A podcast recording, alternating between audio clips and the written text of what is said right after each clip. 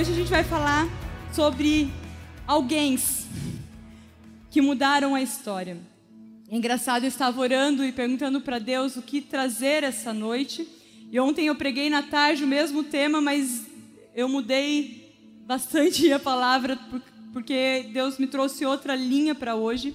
E o sentimento que eu tenho é que não foi alguém que mudou a história, mas foi alguém que retomou a história. Eu fiquei pensando nisso tudo. Deus me trouxe momentos na história que ele fez a mesma coisa que ele fez através da vida de Lutero. Então hoje eu vou mergulhar com vocês em alguns pontos e espero que faça sentido para você como fez para mim. Uma das coisas que eu tenho por certo é que não tem a ver com Lutero, mas tem a ver com Deus de Lutero. Então não tem a ver com você, mas tem a ver com o nosso Deus. E a gente acabou de cantar. Me usa, Senhor, me deixa fazer parte da história que você está construindo. Mas não tem a ver com você, mas tem a ver com Ele. E quando eu me deparei com a história, eu vi marcas de coisas que Deus fez na história que tinha muito a ver com o que Deus fez através da vida de Lutero. A primeira coisa que eu entendo que toda restauração ou toda reforma que Deus traz, ele começa restaurando a identidade. A primeira marca de uma reforma trazida por Deus, ele restaura a identidade do seu povo. E eu vou pegar a história de alguém que a gente está lendo no plano de leitura, e por isso que eu comecei falando sobre ele, que Deus me chamou muita atenção com relação a isso. Eu vou falar um pouquinho sobre Abraão e depois a gente entra no que a reforma trouxe. Mas é muito interessante que a primeira coisa que Deus faz na história de Abraão está lá em Gênesis 17, 5. E ele fala: Não será mais chamado Abraão, seu nome será Abraão, porque eu o constituí pai de muitas nações. Então, a primeira marca na história de Abraão foi restaurar a identidade. E algo que a reforma trouxe para nós foi a questão do sacerdócio universal. O sacerdócio universal, ele não está falando sobre uma novidade que Lutero trouxe, ou porque ele é incrível, muito criativo, e ele decidiu inventar o sacerdócio universal. o sacerdócio universal é uma verdade estabelecida por Deus desde sempre. Todos nós somos ministros. E é interessante, lá em Apocalipse 1, 6, fala que ele nos constituiu reino e sacerdotes. Isso vem direto do coração de Deus. Todos nós somos sacerdotes. Em 2 Coríntios 5, 17 a 18, depois se você quiser ler, ele fala que ele nos deu o ministério da reconciliação. O que, ele está falando? Ele está falando que ele não quer mais um clero ou pessoas ícones que vão e dizem como as coisas precisam funcionar. Mas ele quer um reino de pessoas apaixonadas por ele, que fazem tudo para glorificar o nome dele, voltadas para ele, só para ele. Um reino de sacerdotes. E a reforma ela veio trazer essa identidade para a igreja. Ela veio falar: gente, está uma bagunça isso daqui. O que Deus estabeleceu não é que a gente tem que ficar dependendo de um clero. O que Deus estabeleceu é um reino de sacerdotes. Daí você pode estar se perguntando, tá, mas por que, que a Siloé tem um pastor sênior? Porque Deus estabeleceu ministros para a edificação do corpo de Cristo. Então, o papel do pastor Evaldo, da pastora Nana, inclusive o meu, não é dizer para vocês o que a Bíblia diz, isso vocês conseguem lendo a Bíblia. É bem fácil, gente. É só abrir e ler. Deus estabelece pessoas, levanta ministros para edificar o corpo de Cristo, para facilitar o processo para que você cresça. E quando Lutero vem e traz isso lá na reforma, ele está reestabelecendo a identidade dada por Deus para o seu povo, estabelecida por Jesus, estabelecida por Deus desde o início. Ele reestabelece uma identidade. E é muito engraçado porque quando você olha ali na questão da história e você olha ali para a reforma, uma das coisas que eles colocam como marco da vida de Lutero é que a partir dali se estabeleceu a ética no trabalho. Por quê? Porque até ali as pessoas elas dividiam o que era sagrado e o que era profano. Então o meu trabalho secular não é de Deus. Mas com a reforma ele veio falar que não, você é ministro, você é sacerdote em todos os lugares. Então, ao pisar na sua casa, ou ao pisar fora de casa, ao pisar na igreja, ou em qualquer lugar, você continua sendo sacerdote. Então, como sacerdote, tua, o teu dever ou a tua obrigação é manifestar o reino de Deus em todos os lugares. Tudo para a glória de Deus. Reestabelecer identidade. Entender que não somos apenas pessoas que fazem parte de uma igreja.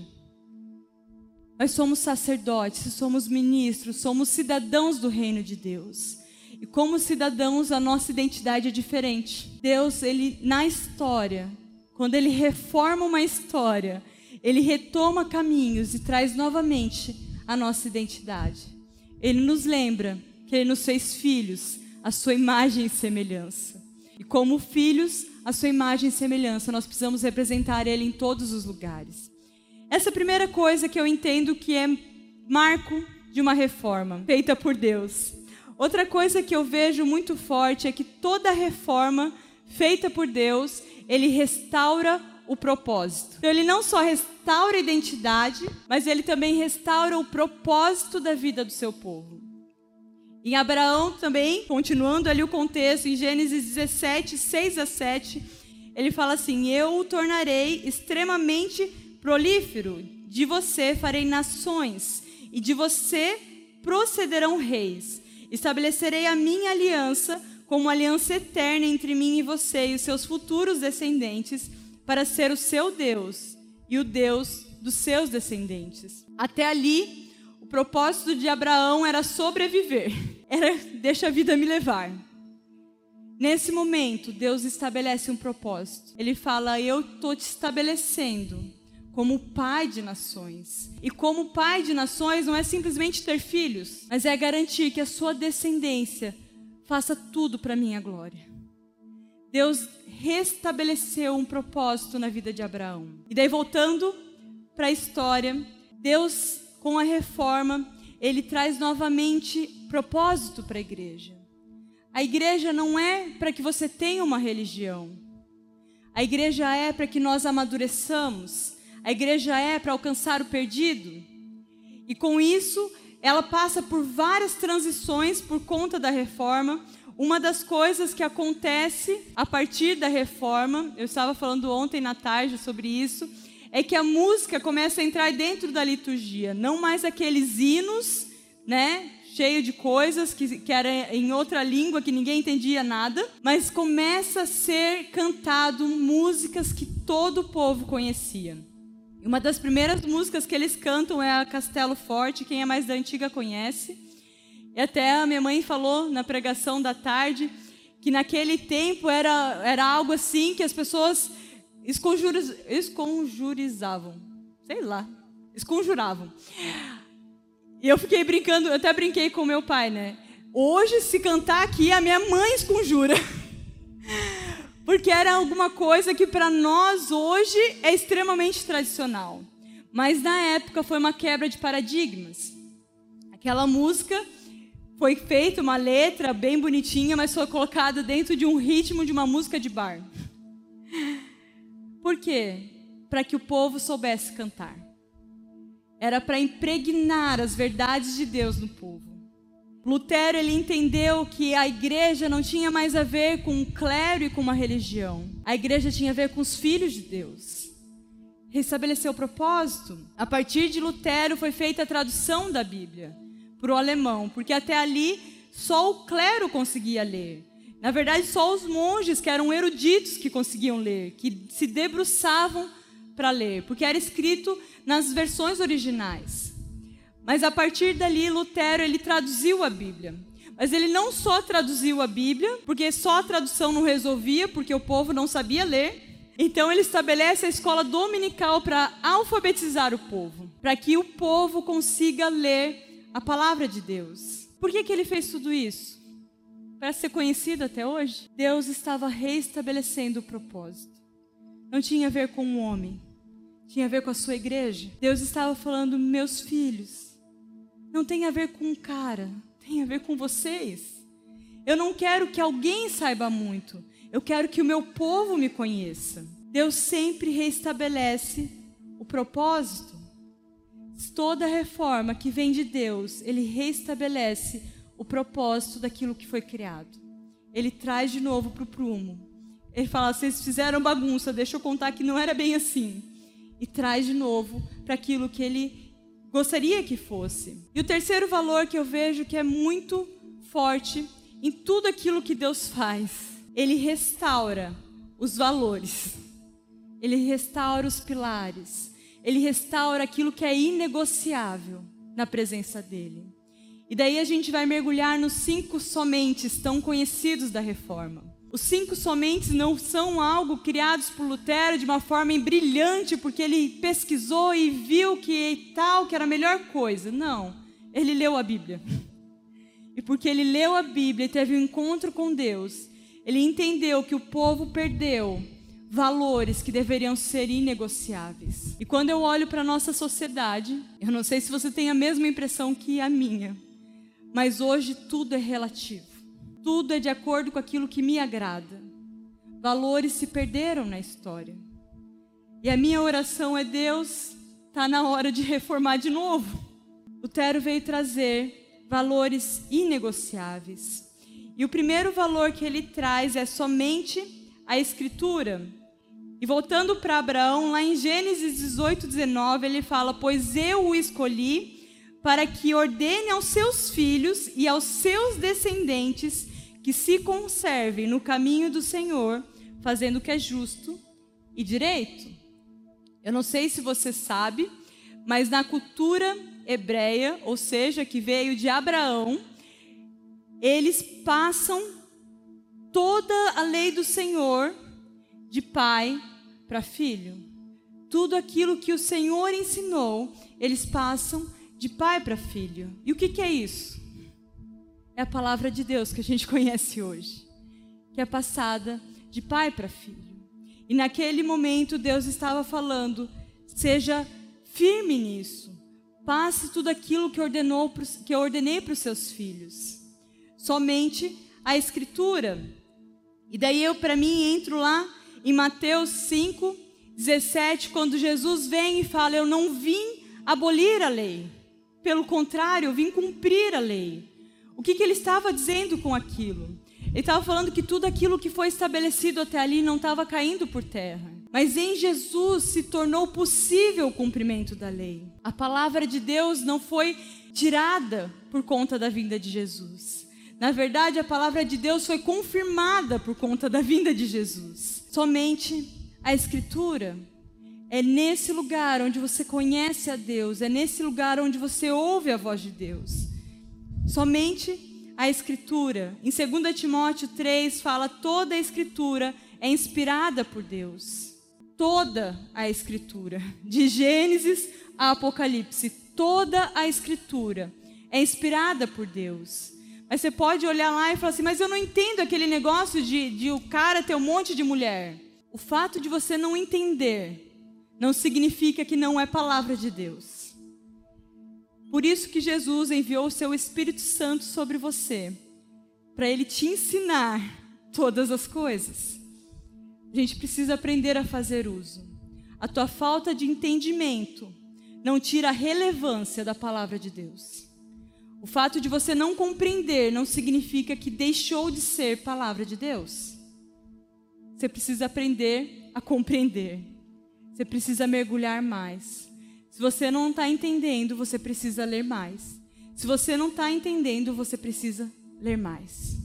O mais engraçado é que geralmente as pessoas que falam que não entendem são as pessoas que menos leem a Bíblia. Uma das coisas que eu estava falando para minha mãe no discipulado, que eu tenho experimentado nesses dias, é que parece que a Bíblia começou a ganhar nova forma.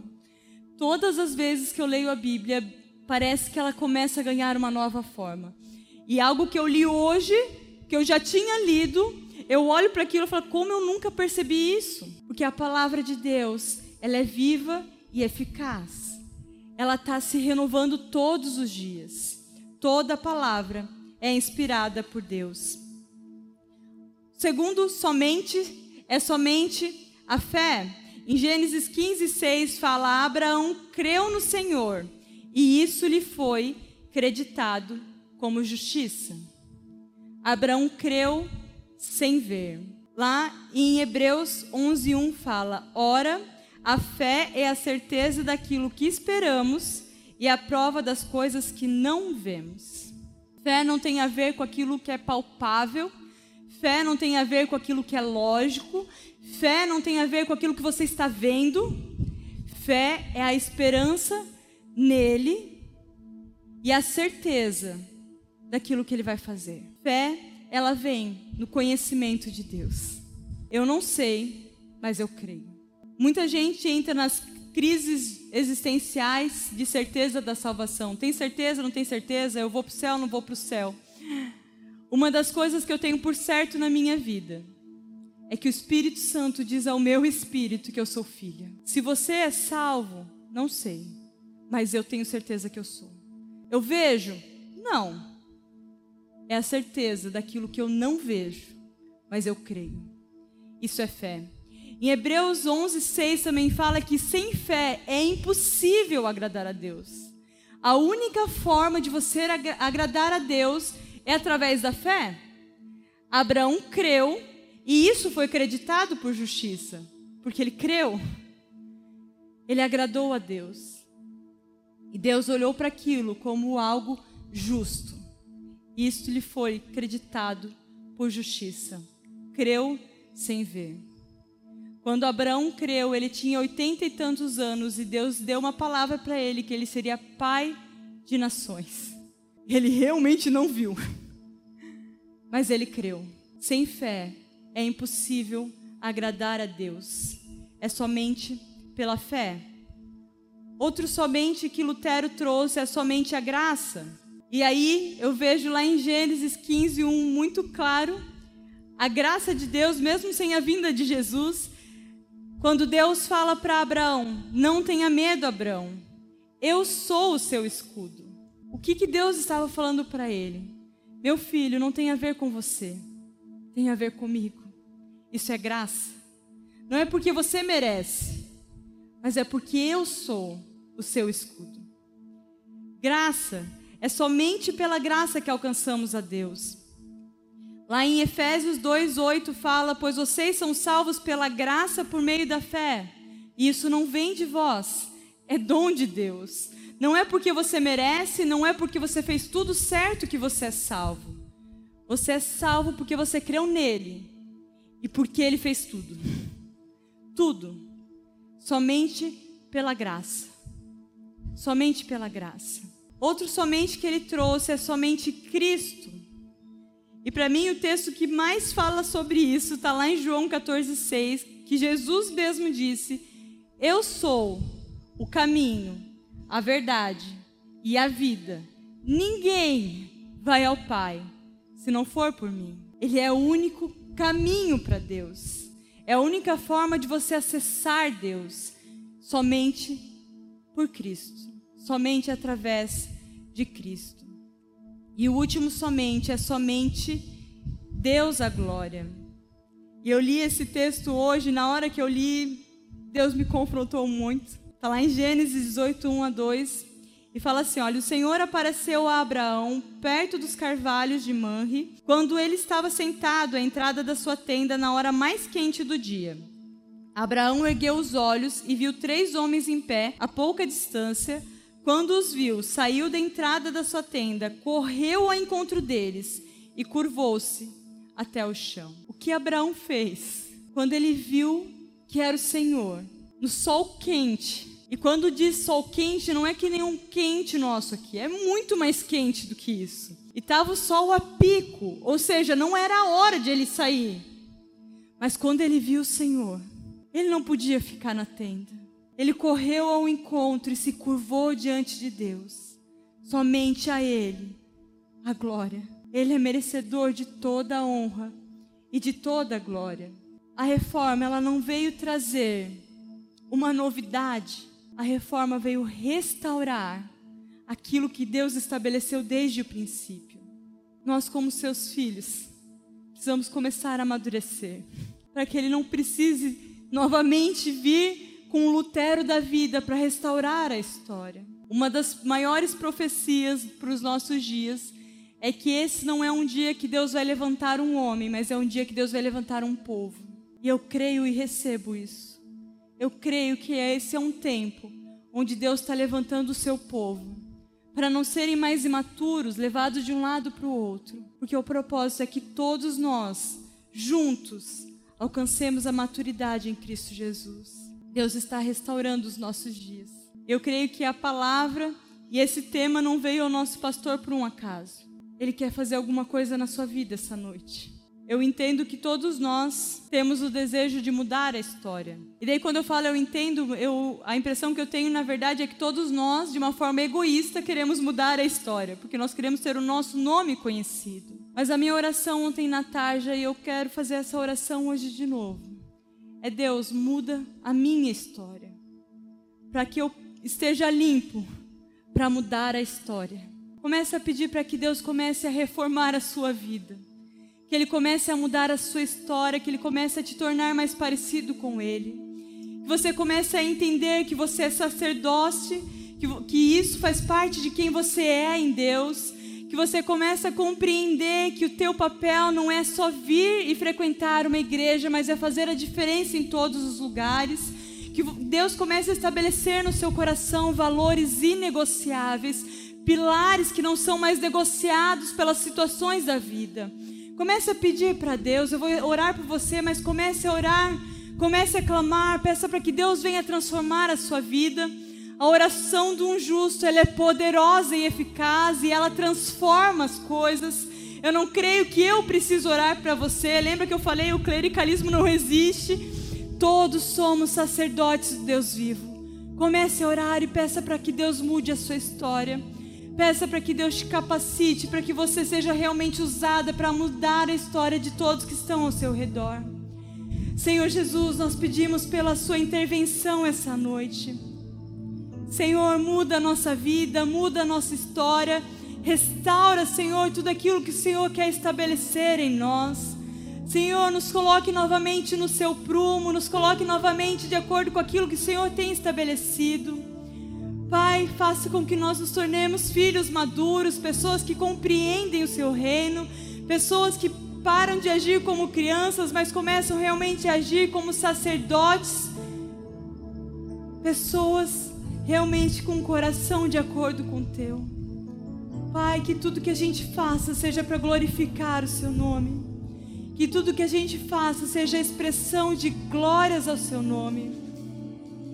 Senhor, muda a nossa história, muda o nosso coração. Levanta, Senhor, a sua igreja nesse tempo para mudar a história dessa nação. Levanta sua igreja nesse tempo para transformar a história dessa nação. Para que aquilo que se relativizou com o tempo se torne novamente com valores inegociáveis, firmados na tua palavra, naquilo que o Senhor estabeleceu.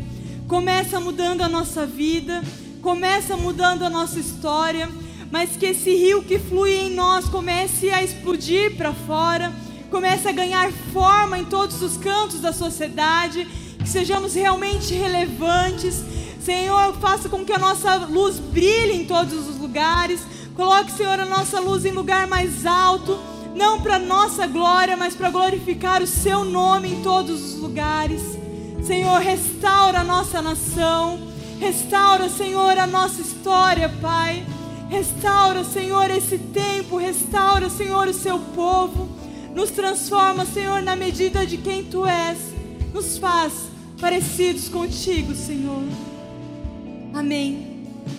Amém.